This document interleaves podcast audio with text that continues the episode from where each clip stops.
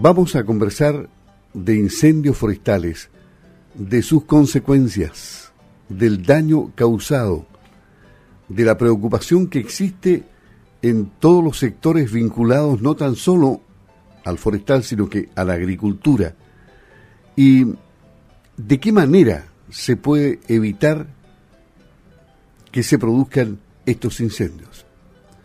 Para eso tenemos en la línea telefónica al presidente de la Sociedad Nacional Forestal, Emilio Uribe, para conversar con nosotros. Don Emilio, ¿cómo está? Buenos días, gusto saludarlo. Muy buenos días y un saludo afectuoso a todos los auditores de Radio Sago. ¿Cómo está, cómo está el gremio forestal tan golpeado? Me imagino. Los socios, los afectados. ¿Cuál es el panorama que, que ustedes observan, que conocen por dentro esta catástrofe, no?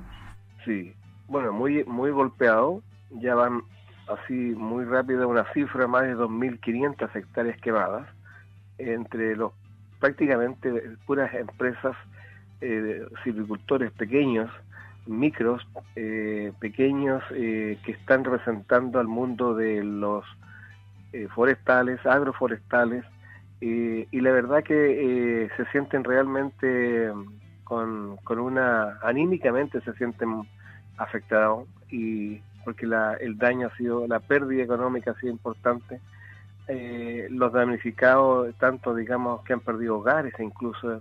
Entonces hemos tenido que apoyar eh, mientras tanto activamente y vamos a tener que seguir muy de cerca acompañándolos porque la situación para ellos hoy día es derechamente es que esto no tiene esto no tiene futuro y como no tiene futuro tampoco tienen eh, muchas ganas de, de seguir trabajando insistiendo en esta actividad que más encima es una actividad, no es anual, es una actividad que está para desarrollarla en un largo plazo, es decir, los bosques se demoran, como todos sabemos, 15 y 20 años en el fondo. Entonces, que de la noche a la mañana eh, se origine en esta catástrofe causada desgraciadamente por el hombre, eh, en un 99,7% dice que eh, dice la que de origen humano, entonces esto, esto es realmente muy negativo, muy muy desastroso para, para los socios de la, de la Sociedad Nacional Forestal.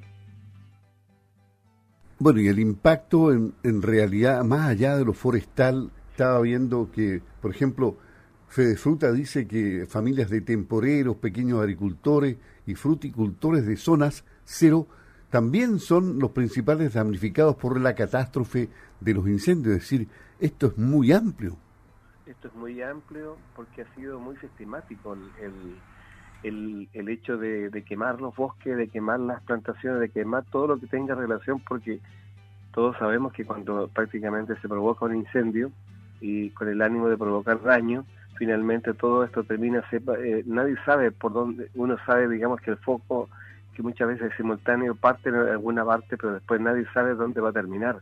Entonces arrasa con todo, en el fondo, sí, sobre todo si las condiciones, sobre todo que hemos visto en esta temporada, en, estos en estas semanas, de temperatura, de humedad y de viento son favorables y a eso le agrega, digamos, esta intencionalidad, es, digamos, la, la, tormenta perfecta. Entonces al final se transforma en un infierno finalmente. ¿Cómo valora y, cuál es eh, su opinión respecto al decreto de toque de queda, que muchos lo estaban pidiendo? ¿Cree usted que eso es necesario? Eh, ¿Llega tarde o, todavía puede tener buenos efectos? Mire, eh, no estamos tan convencidos de la medida porque creemos que creemos más bien en, la, en los patrullajes, ¿ah? eh, creemos que realmente nosotros vivimos la experiencia del 2017 y lo que realmente contuvo y detuvo finalmente fue un, patrullaje donde había control de los caminos y bastante presencia militar. Eh, los que vivimos en el sector rural sobre todo, eh, tenemos eh, vemos muchos vehículos que andan de noche, es imposible distinguir quién anda con malas intenciones y entonces el solo hecho de transitar en toque de queda es motivo de denuncia, que, las, que, la, tenemos que hacer directamente a los teléfonos de los carabineros, de los más cercanos. Eh, pero creo que realmente es una, una, es una medida que si el gobierno ha determinado es, tendrá sus razones. Eh, nosotros pensamos de que es una medida que puede que puede que puede no ser efectiva en algunos sectores especialmente.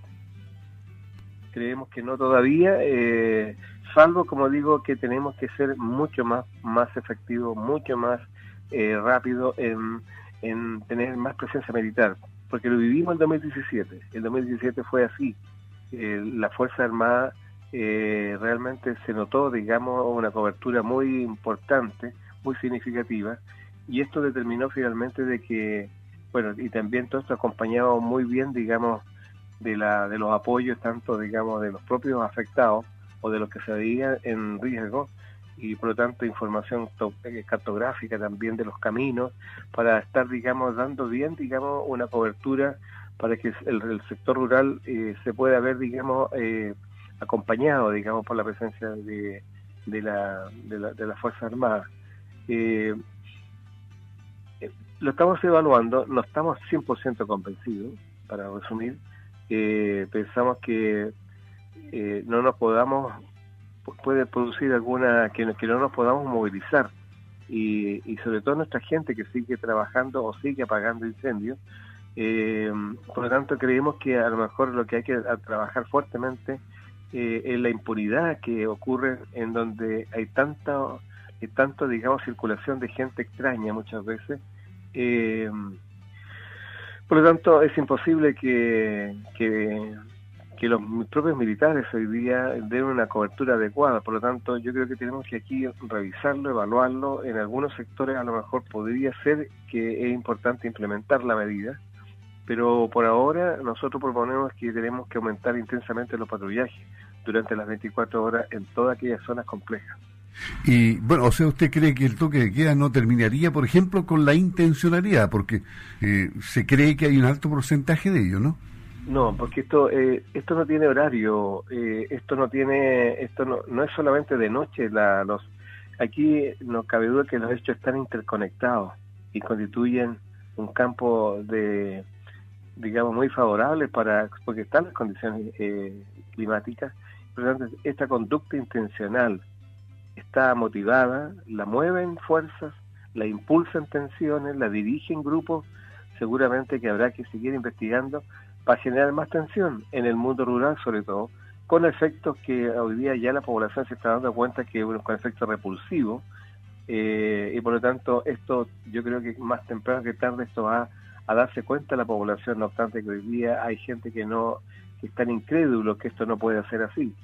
Es basta ver, digamos, la experiencia que viven los, los pilotos, por lo menos, que nos dan abasto, que nos dan abasto de poder, digamos, cubrir eh, tantos multifocos eh, en distintos sectores. Por lo tanto, eh, es, parte, digamos, de la estrategia que deben tener eh, para poder, digamos, acabar con, con algunos sectores para para perjudicar finalmente económicamente, socialmente, ambientalmente.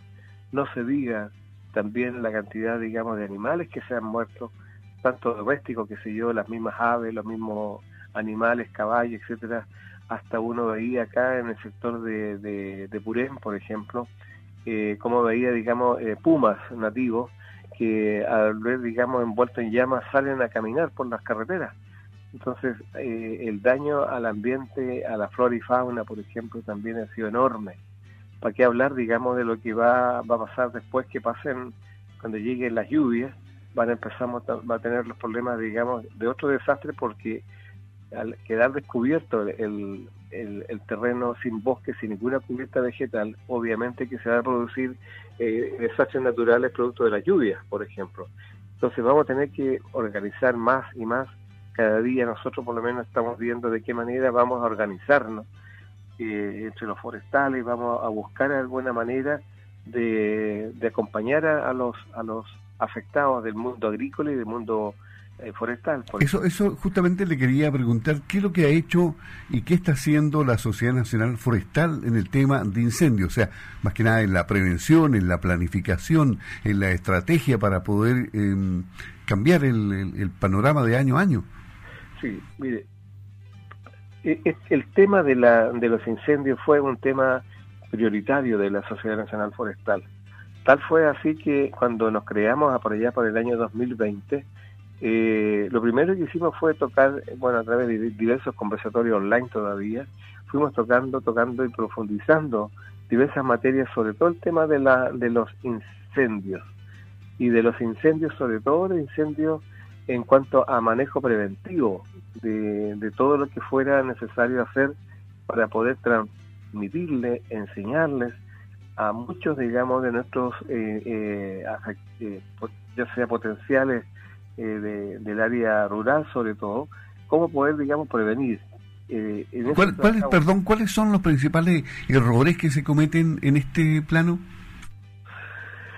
A ver, yo creo que, mire, si uno lo mirase así rápidamente, aquí no cabe duda que la capacidad profesional o técnica, por ejemplo, de los municipios hoy día no está muy bien preparada para poder enfrentar un plan, digamos, de, de, de catástrofe para poder controlar, prevenir, mitigar, etcétera.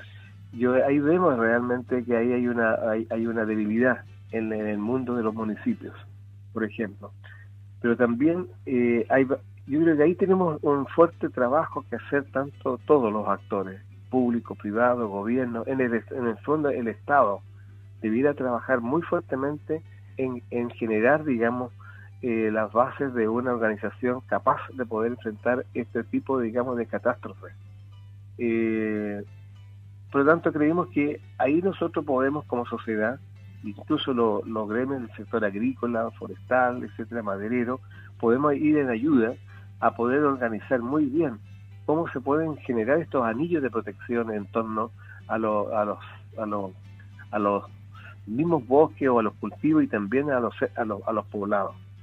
Esa, esa, esa forma de poder organizar eh, hace muy bien para poder estar en los primeros minutos, las primeras horas, digamos, de un foco, poder apagarlo.